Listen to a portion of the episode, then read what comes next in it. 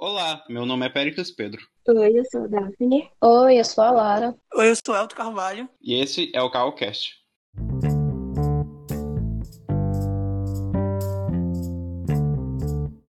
Pois bem, gente, estamos aqui com convidados especiais, né, para falar um pouco sobre as manifestações, o que, que anda acontecendo no mundo, o que, que é esse fogo no parquinho que está acontecendo globalmente. Então, é, a gente está aqui com os convidados que são do Levante Roraima. Oi, eu sou a Lara, tenho 24 anos, sou formanda em Direito pela Federal e sou militante da Juventude Popular, né, daqui de Roraima.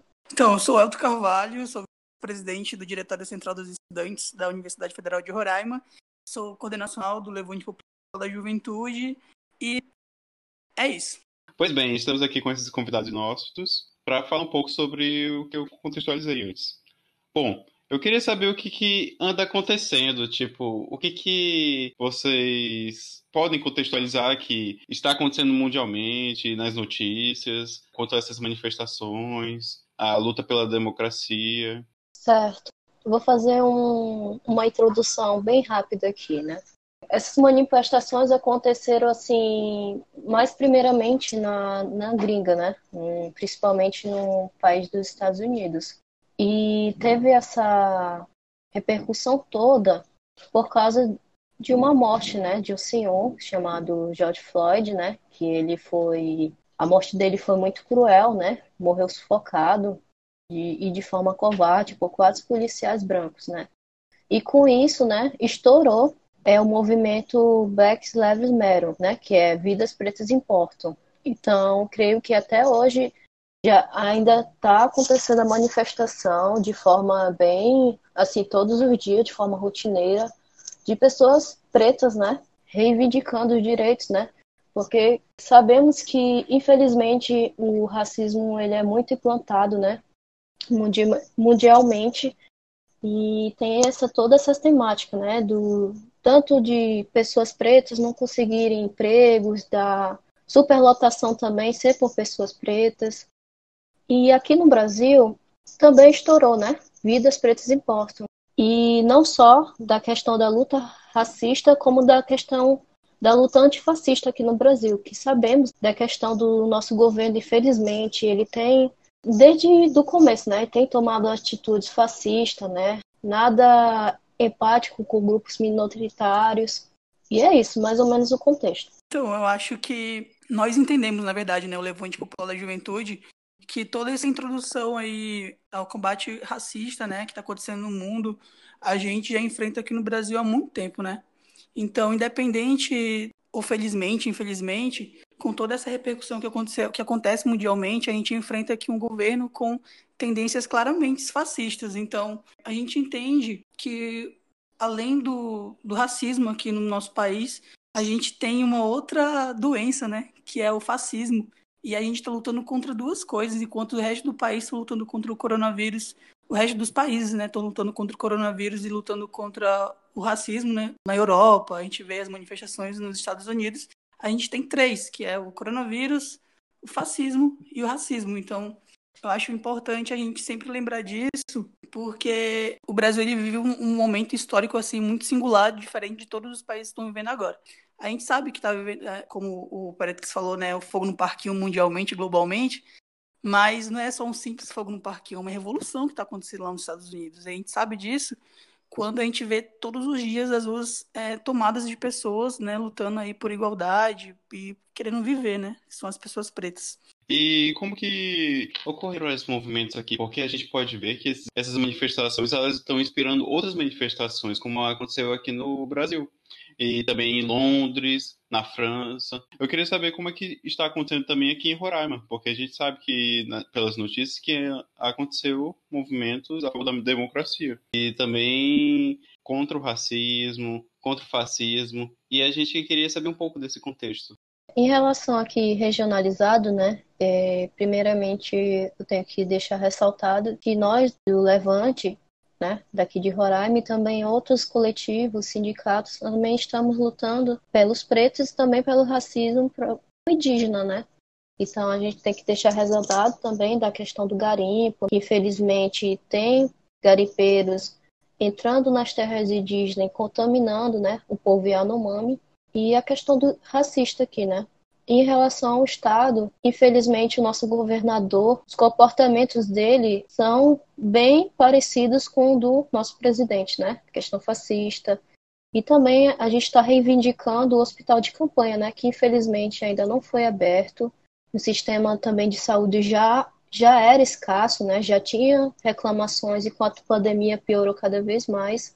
É, então, a gente entende também que os povos tradicionais originários que habitam essas terras aqui, esse território roraimense, né, entre aspas, roraimense, eles têm uma outra identidade com a terra. Eles não eles não estão lá visando lucro, visando capital, né? Eles estão lá porque eles têm uma relação muito espiritual, uma relação assim de que vai além do lucro. Então, quando a gente tem o nosso presidente, o presidente, né, que fala que que os índios estão pobres em cima de terras ricas, eles não veem dessa forma, né? E isso não quer dizer que eles não sejam civilizados, como vários ministros, né? Infelizmente, o próprio presidente e o próprio governador fala, né? Então são diferentes formas de se organizar socialmente. E é uma, é uma forma que eles vivem aí há milhares de anos. Então, quando a gente traz para nossa realidade, pensar que nos Estados Unidos está acontecendo dessa forma a, a revolução lá, né? Eu, eu vejo como uma revolução, particularmente porque isso vai trazer é, futuramente é, grandes diferenças nas desigualdades. A gente vai perceber isso nas, eleições, nas eleições, né? Acho que as ciências sociais têm batido muito nisso, nessas, nessas diferenças e, e de cada região. E quando a gente traz para o país, para o Brasil, a gente vê que tem um racismo estruturado, assim como nos Estados Unidos, mas que as pessoas aqui acontecem todos os dias de pessoas pretas serem mortas e o Estado não fazer nada, sendo na verdade, o Estado que mata essas pessoas, né? E quando a gente traz para o nosso estado, a gente percebe que a gente está passando por momentos mais difíceis ainda, né? Porque aí vem o racismo contra as pessoas pretas, aí depois vem o racismo contra os povos originários tradicionais do nosso estado, e aí a gente enfrenta o coronavírus também. Como é que faz isso tudo, sendo que a gente tem um estado que está atolado em corrupção aí, né? Divulgado nacionalmente. E como é que a gente pode se organizar é, a juventude para poder pensar essas saídas para esses, para isso, né? Então gente, o Levante está aí fazendo intervenção na cidade, colocando faixas, é, participando das manifestações, manifestações antes da, da, né, da, da, pauta democrática, né, que é isso a gente vem pautando desde, 2000, desde 2016, que quando aconteceu o golpe da Dilma, né, vocês lembram? Então a gente vem que, querendo é, não cometer os erros que aconteceram em 2013, que vocês também devem lembrar, que é quando os manifestantes foram para foram as ruas e nessas manifestações não tinha uma pauta definida sobre o que, que eles queriam. E aí aconteceu essa tomada de intenções, digamos assim, né? Aconteceu que a direita se apropriou, a direita né, brasileira se apropriou das pautas que nós estávamos reivindicando na época, e isso levou o golpe, e agora nós estamos aqui onde estamos com o Bolsonaro por conta dessas manifestações que aconteceram lá de 2013. Então, quando a gente foi para as ruas, quando a gente conversou com a juventude, com os antifascistas, né? Que foram para as ruas aqui em Roraima, a gente explicou isso, enquanto levante. Que a gente tem que tomar muito cuidado para a gente não repetir essa história de 2013, né? Que a gente sabe que a história se repete, mas a gente pode fazer com que ela mude, né? De, certa, de, certa, de certo modo. Então é isso, eu acho que o papel do Levante é organizar a juventude, pensar pautas que vão realmente se efetivar na sociedade, nas tomadas de decisões, e a partir daí a gente respirar democraticamente no nosso país, que a gente sabe que a democracia está tá aí né, em jogo. Isso tem, algum, tem alguns anos, né, desde a tomada do, desde a eleição do Bolsonaro, que não foi pelo, pela grande maioria dos votos da, do povo brasileiro, foi por conta da maioria do, dos votantes, né? Não foi a, a população, a grande população que votou, né? Foi a, foram os votos válidos que elegeram ele. E eu queria saber como é que quais entidades, que, o, que, quem está participando, por assim dizer, né? Temos aqui o Levante Roraima, temos também pessoas que participam de outras entidades, outras entidades e estão uh, juntamente, né, lutando com esses ideais. Eu queria saber é, quais são esses grupos representantes, por assim dizer, que estão lutando. Pois é, então, tem o Levante, né? E depois vem o DCE, o Diretório Central aqui da Universidade, Aí veio os partidos políticos, o PSOL, com seus segmentos, estavam, estavam presentes nas manifestações, organizaram também, inclusive. E tem o Elas por Elas, que é um segmento do PT, né, do Partido dos Trabalhadores. tem alguns sindicatos, que eu não lembro quais que estavam lá no dia, mas também a sociedade civil, tinham pessoas que não estavam organizadas, mas estavam lá participando porque entendem, né, a pauta que a gente está lutando. Pois é, uh, vemos que é, o Levante, temos diversos grupos que estão lutando por esses direitos. E a gente queria saber também se. É porque a gente espera que tudo melhore sempre, que a gente consiga esses direitos, que a gente consiga combater esse coronavírus também, que está atrapalhando justamente todo esse contexto global, por assim dizer, né, nas manifestações, e também é, se é possível a gente mensurar o que pode vir a acontecer, né, porque é importante que as pessoas, pelo menos, lutem pelos seus direitos para ter uma mudança significativa. Mas o que, que a gente pode ver com essas manifestações que estão acontecendo no mundo? Eu vi acho que um dia desses no Fantástico, justamente que em Londres eles estão fazendo umas pautas interessantes até para mudança de estátuas, esses patrimônios culturais que têm uma história, uma carga histórica é, que levava, por exemplo, o mercado de escravos. Daí tá se, eles estão sendo justamente retirados para poder mudar essa ressignificação. Então, eu queria saber se tem essa, é, uma discussão, o que, que se pode simular futuramente, pelo menos aqui no Estado e até mesmo no Brasil. Então, o Levante ele pensa que internacionalmente, né, de acordo com os estudos que a gente vem se apropriando, porque é importante a juventude se apropriar dessas informações e desses estudos para a gente entender a política internacional que vai orientar a nossa política nacional e vai nos afetar diretamente.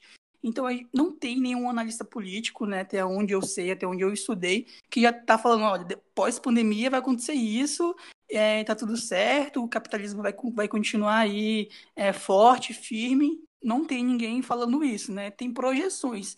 E essas projeções fazem com que a gente pense a respeito do nosso futuro, tanto na política internacional como na política nacional. A gente sabe que a nossa política nacional é totalmente pautada pela política internacional, principalmente com os Estados Unidos hoje, né? Porque a gente vê aí essa briga, essa, essa queda de braço aí com a China, que não, não faz bem para a nossa política nacional, porque a gente sabe que a China é o principal exportador das nossas mercadorias, principalmente as primárias.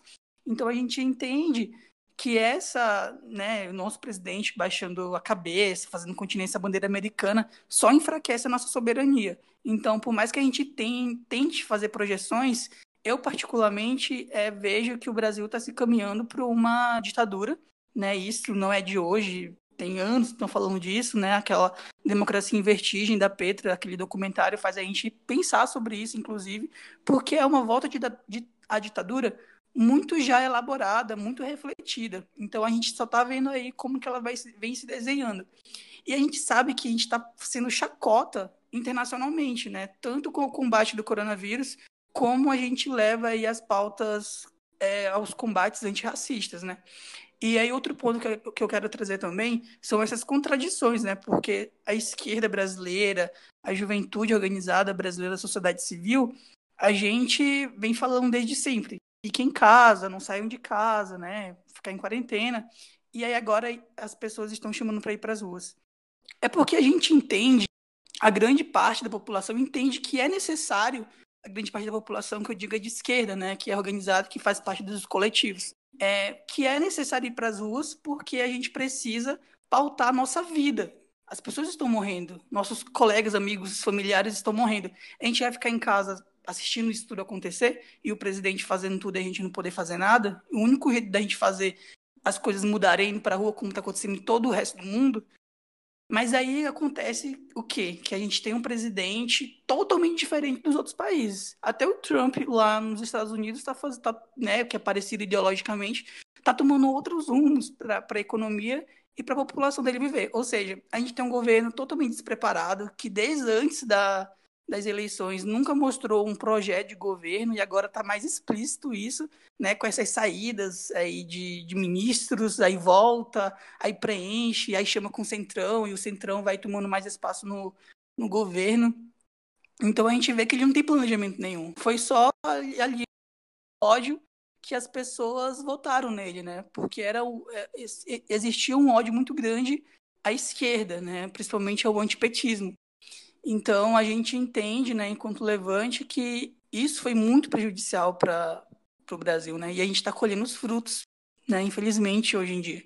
E a gente tem que continuar lutando aí, ocupando as redes sociais, se apropriando dessas contradições, para a gente poder lutar ideologicamente, né? Para a gente poder fazer essa disputa com a sociedade. Essa sociedade que está em cima do muro, que não entende ainda os perigos que são que é o bolsonarismo. Então a gente não pode, a pessoa discorda de você e você falar, seu fascista. Não, a gente tem que conversar com essa pessoa. Até ela se mostrar uma fascista ou um fascista, a gente tem que tentar conversar, conversar com ela, dialogar com ela e convencer ela. Não adianta a gente só ir no discurso do ódio, porque a gente vai estar repetindo o que as outras pessoas né, do lado de lá estão fazendo. É, em relação à questão do Estado, né? Como o Alto falou, né? Essa questão a gente não sabe, né? Não existe pesquisadores ainda falando da proporção como que vai ser pós-pandemia. E com essa pandemia, é, nós, né, que estamos em coletivo, até pessoas independentes, estamos pensando, né, na, tanto no viés político até no viés histórico. Por exemplo, a questão das estátuas, né, como você perguntou, né, da questão de quem são nossos representantes e como a história foi escrita. Foi escrita por, né, predominantemente por pelas maiorias, né, a questão do pela história branca e tudo mais.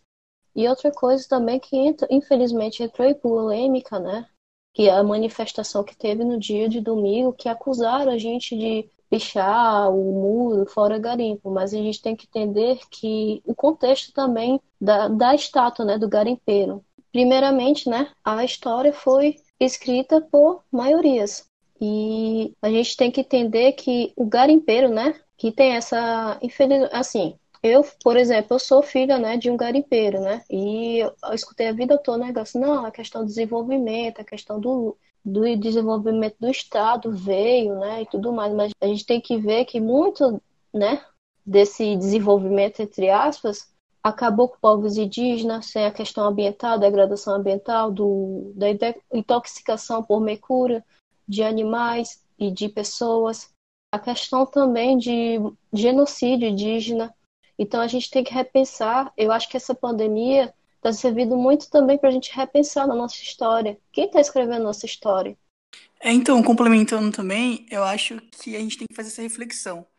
A que preço a gente, que a gente, nós, né, vamos pagar para esse desenvolvimento? A, a, que preço que nós vamos ter que colocar o meio ambiente, o dito nióbio, o ouro aí em terras indígenas, não, essa questão da desproporcionalidade, né, do desenvolvimento, né?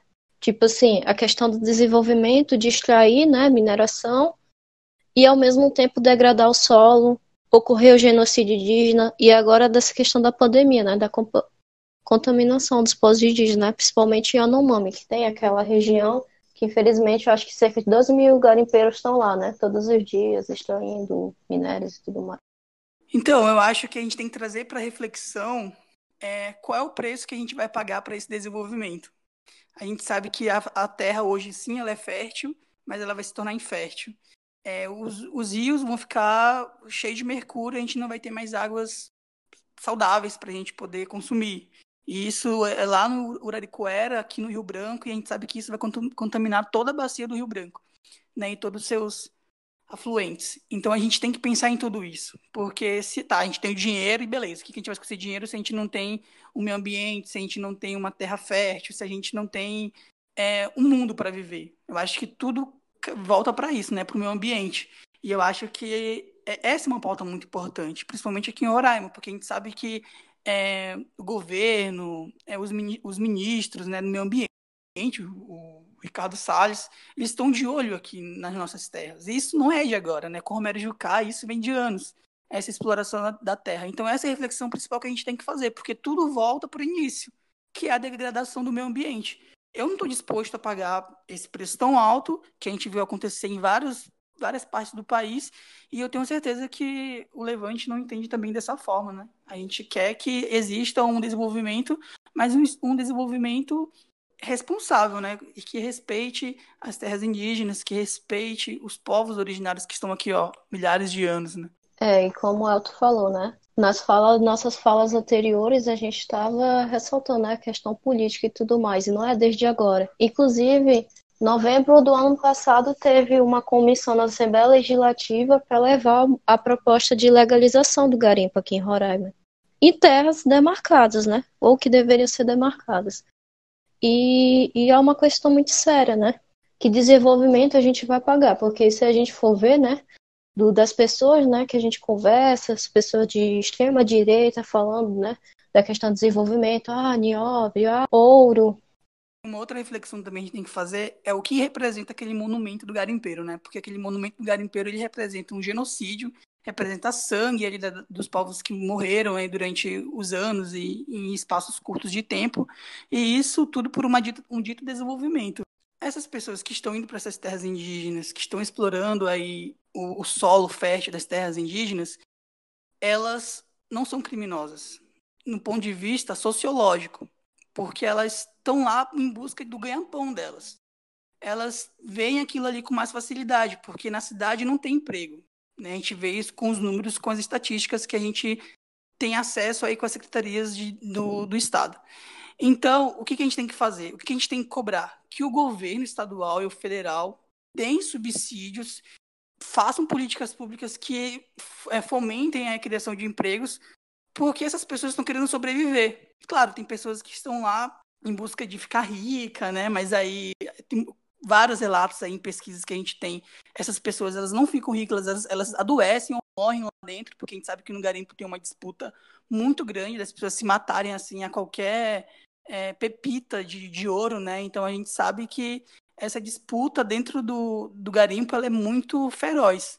Então a gente tem, também tem que pensar isso, porque não é todo mundo que vai para lá, ah, eu sou criminoso, eu sei o que eu estou fazendo. Não, as pessoas estão lá porque elas querem é, o ganha-pão delas. Aí tem famílias, entra filhos, aí entra toda uma, uma um pensamento né, de ajudar os seus. Então a gente tem que cobrar o quê? Cobrar que o governo ele, ele dê esse, esse subsídio para as famílias e com que eles façam com que essas famílias não precisem, não necessitem ir explorar terras indígenas, né? E aí levar doenças, né, levar o mercúrio para os rios e fazer tudo isso. Eu acho que a gente, em outros países aconteceram isso, né? Então o Brasil ele tem que, que se ver em outros, em outros exemplos para poder fazer com que exista esse desenvolvimento, mas um desenvolvimento sustentável. Né? Não adianta a gente ir lá desmatar a floresta, pronto, e agora? E depois, né? Porque a humanidade ela não vai ficar 10, 20 anos aqui. Assim eu penso.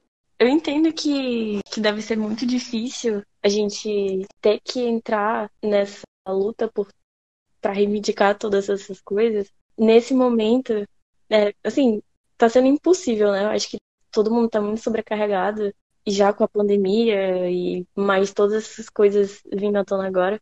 E aí eu queria saber como é que tá sendo para fazer essas manifestações em meio à pandemia, porque isso é até uma questão que nós do centro acadêmico estávamos debatendo, porque a gente é muito a favor de, de todas essas reivindicações que a gente está fazendo agora, mas a gente não queria expor as pessoas ao risco, entendeu? De, de ficar doente, porque é sempre uma questão de, tipo assim, a gente tá falando, gente, fica em casa, e aí logo depois a gente fala, gente, vai pra rua. E aí eu, assim, eu sinto que a gente tá, tá lutando por uma causa certa, só que eu também sinto que se a gente for, a gente vai estar tá falando, e aí, médicos?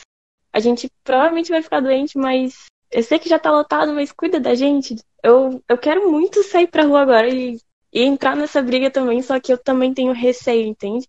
E aí eu queria saber como é que tá sendo para vocês lidar com todas essas questões ao mesmo tempo. Então, Daphne, é muito difícil, foi muito difícil a gente tomar essa decisão. Né? Felizmente, o, Levante não existe só aqui, só aqui no estado de Roraima. Ele existe em outros estados e tem uma executiva nacional, que faz com que a gente pense e entenda a nossa conjuntura, né? Conjuntura da nossa realidade.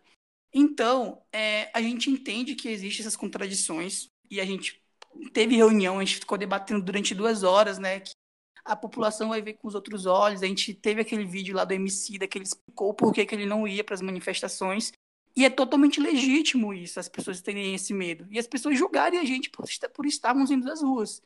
O que, que a gente tem que entender é que tal, o vírus está aqui, o coronavírus está aqui acontecendo, beleza. E a gente está num país que tem um fascismo, tem um racismo matando uma galera toda. Não, ou que seja diretamente ou indiretamente as ferramentas do Estado. Então a gente tem que, a gente teve que fazer esse balanço, né? Colocar, tá, a gente tem, vai para a rua, ou não vai para a rua?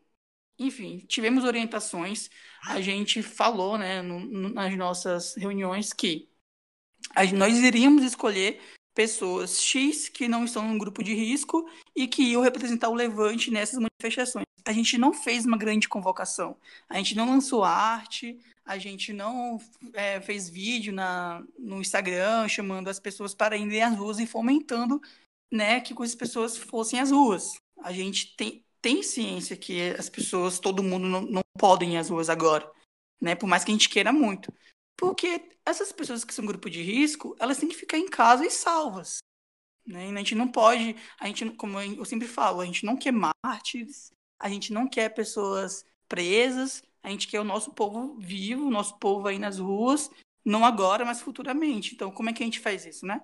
Então, a gente é, se apropriou dessas contradições, a gente tem como, sabe como respondê-las futuramente, né? Quando a, a, conjuntura cobrar da gente, né? Sei lá, amanhã aqui no estado, digamos, vão morrer é, 200 pessoas. Assim, né? Um balanço, digamos. E aí as pessoas vão olhar pra gente, vocês estavam nas ruas, isso é culpa de vocês. Como, isso dói muito, né? Porque a gente fica aqui, todo dia morre 20, 10 pessoas e conhecidos, professores indígenas. A gente, a gente chora, a gente fica falando nos grupos que a gente está participando, que é muito dolorido. Mas que a conjuntura, infelizmente, fez com que a gente tivesse que ir para as ruas. Não tem um hospital de campanha. E, e aqui, né, Roraima tá, já era colapsado e agora colapsou mais ainda. Então, a gente não tem um hospital de campanha para atender essas pessoas. Lá no HGR, as pessoas com Covid estão ali no, nos corredores, tem vídeos disso. Aí tem casa de corrupção, que é, que é muito pior, que mata, né, indiretamente, diretamente.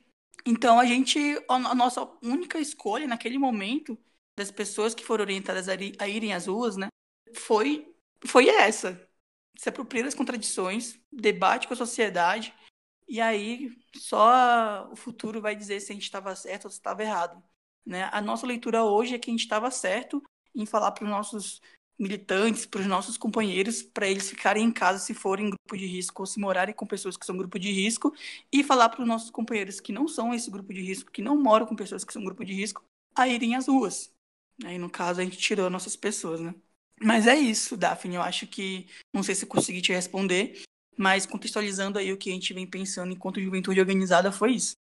É, tem algo que, que eu sempre tive para mim, que a gente vê muito hoje nas redes sociais, principalmente no Twitter. Pessoas levantando hashtags, sabe? Falando sobre o problema, mas, assim, para mim isso nunca resolveu nada. A gente sempre fala, fala, fala, fala, às vezes até sobre algo que não precisava falar, problematizando algumas coisas que não precisava problematizar. Só que isso não resolve muita coisa, sabe? É, eu sempre achei que ir pra rua de fato resolvia, ou pelo menos ajudava a resolver, e a dar mais corpo a essas reivindicações que a gente está fazendo, sabe? Então, eu acredito sim que manifestações elas seriam necessárias e assim, minha única dúvida agora é como a gente poderia ajudar, como as pessoas poderiam ajudar na, nas manifestações agora. Em relação às manifestações, né, que você falou, né, da questão das hashtags e tudo mais, tuitaço, é uma das formas que a gente encontrou. Nós também estou falando com companheiros do Levante, né? De chamar atenção, mas também, como você falou, tem essa questão, né? De não resolver, às vezes, muita coisa. E também a gente utiliza de outro artifício em meio de mídias sociais, né? A gente faz stories, é, a gente está fazendo lives também, então, Daphne, eu acho que é muito importante a gente pensar essas retóricas, né? Militante de internet. No momento que a gente devia ficar na internet militando, a gente tá querendo ir para as ruas. Eu escutei muito isso, né? As pessoas falando. Então, se não fosse, é, se não resolvesse nada, ou se não influísse em nada, a gente não teria os robôs do Bolsonaro aí querendo fazer com que a hashtag Bolsonaro, nosso ídolo, sei lá, todo dia aparece uma coisa doida aí no Twitter, eles fossem necessários. Então, o, o rolê é muito mais complexo do que é, ser militante de internet, ou não ser militante, fazer textão ou não. Porque aí eu vou indicar um livro que eu tô lendo, que é Guerras Híbridas, das Revoluções Coloridas aos Golpes. O que, que ele fala nesse, nesse livro, né? Ele fala explicitamente uma leitura internacional, uma leitura nacional das eleições que a gente teve aqui do Bolsonaro e do Trump, é que a internet influencia muito nisso nas tomadas de decisões e influencia nas tomadas de decisões. Por isso existem esses robôs. Porque aí a gente entra numa, numa disputa ideológica.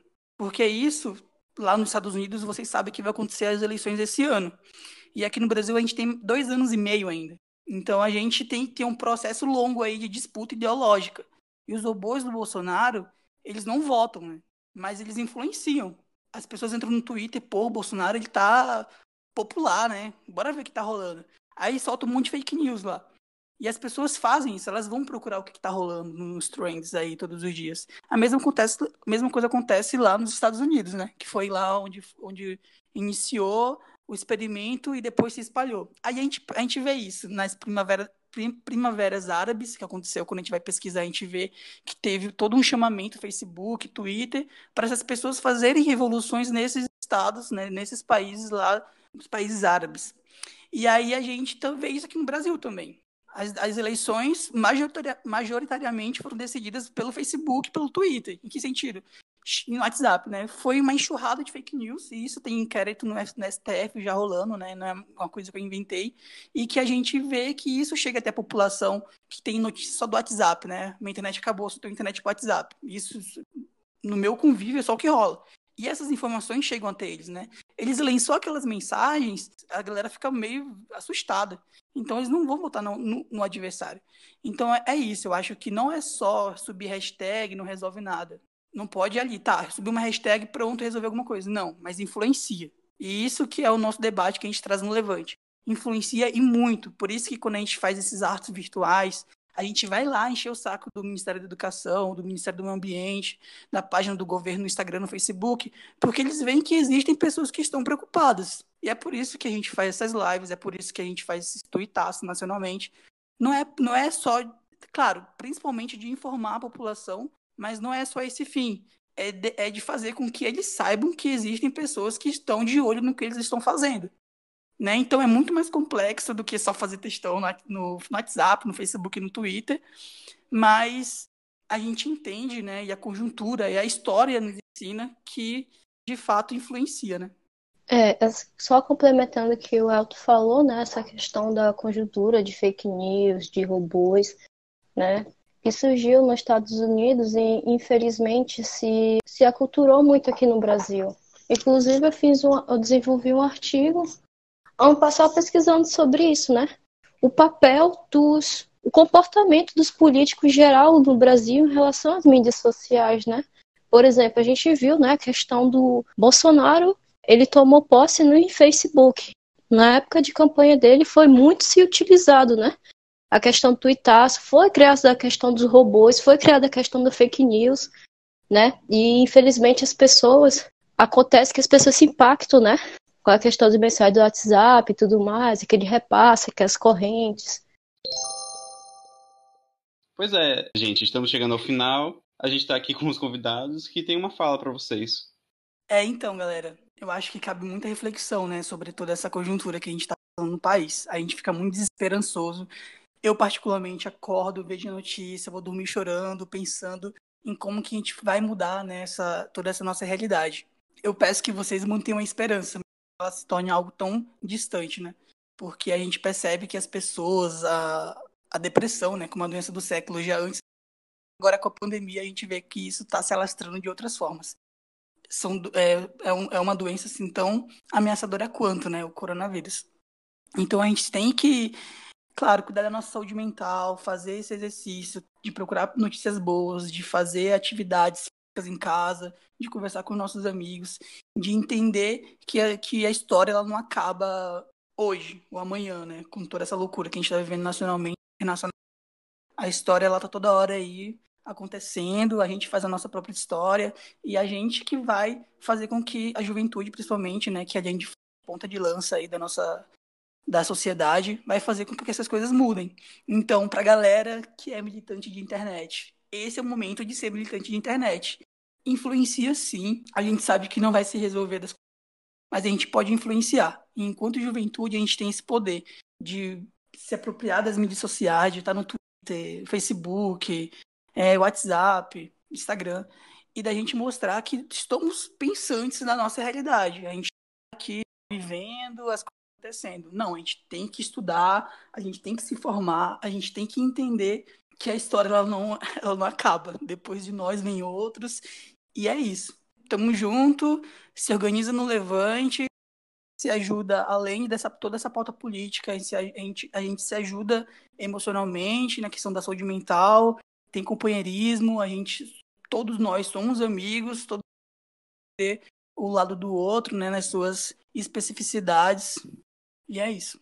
É, e deixar também ressaltado que as manifestações que tiveram, né, como o Elton falou, a nossa história não acaba aqui, a nossa luta não acaba aqui. E em relação à pandemia, realmente, né? As pessoas que são militantes na internet, no Twitter, é, essa é agora, né? De engrenar cada vez mais, né? A questão das discussões, a questão do, de textos para informa, informativa, a questão das lives. E é isso. Em relação é, a gente, né? Nós do Levante estamos fazendo uma campanha, né, chamada Nós por Nós, que estamos arrecadando alimentos não perecíveis e também produtos de higiene. Então, quem puder assim ajudar a gente será muito significativo. Então é isso. É, a campanha de solidariedade ela tem como objetivo tanto angariar fundos, angariar alimentos e produtos de higiene, mas também levar na hora da distribuição a informação a essa população, né, que mais precisa se informar, que a gente sabe que estão nas periferias e que não tem esse acesso fácil que a gente tem a podcasts, nem sabem o que é isso, na verdade, né? Não sabe o que é fascismo, não sabe o que é racismo, e na hora da, da gente estar né, levando as cestas básicas, a gente vai estar também eu acho que é importante que todo mundo que estiver escutando esse podcast, né, faça esse exercício de falar com seus parentes, com seus amigos, com seus familiares, para que a gente possa fazer com que as pessoas, a sociedade, entenda que momento nós estamos vivendo e que a história está sempre em mudança, né? Então, é, e com isso a gente vai fazendo com que, quem sabe, o Bolsonaro caia, o bolsonarismo caia e o fascismo caia e mais adiante o racismo, porque a gente sabe que ele é estrutural, ele está intrínseco ao Estado. Pois é, ouvintes, chegamos ao final do episódio.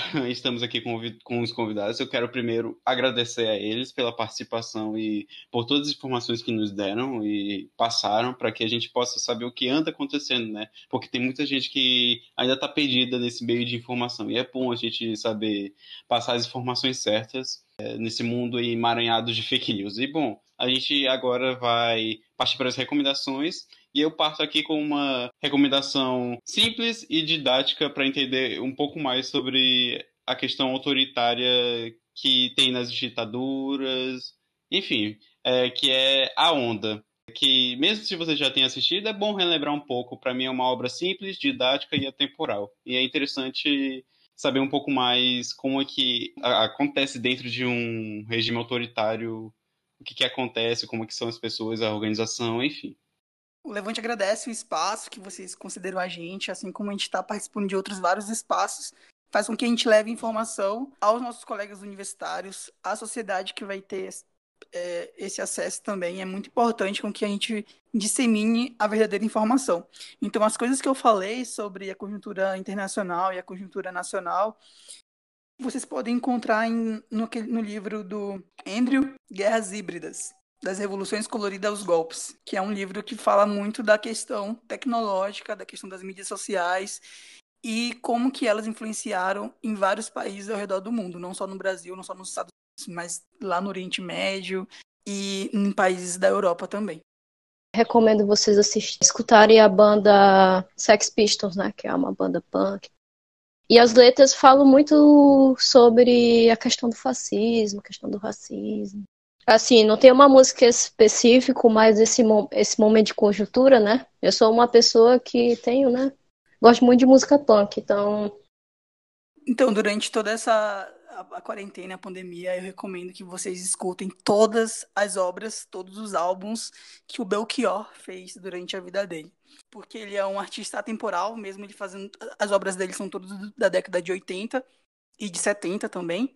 E traz muita mensagem esperança, muitas mensagens de que novos tempos virão, e isso traz um, um alento para os nossos corações, né? E uma mensagem que que ele passa, assim, que eu tô carregando muito forte nessa quarentena, é que amar e mudar as coisas nos interessam mais, né? A gente sabe que é importante a gente sempre seguir amando e tentando mudar as coisas é, da forma que, que der nessa, nessa loucura que tá o Brasil hoje, e especialmente Roraima. A minha recomendação é uma série da Netflix, Cara Gente Branca, de White People. Uh, eu acho que ela se encaixa muito no que a gente está falando hoje, que são estudantes negros falando sobre diferentes tipos de discriminação, né? Então acho que é, é uma série maravilhosa. E é isso. Eu recomendo o filme O Poço, né, que tem na Netflix e outras plataformas de streaming também, que demonstra um pouco também esse contexto que a gente está vivendo, né, contexto das maiorias contra minorias, os de baixo, os de cima, a questão da revolução também. Eu recomendo também você, ter, é, quem é muito sensível a algumas coisas, é assistir com alguém. E é isso. Então é isso, gente. Tchau. Tchau.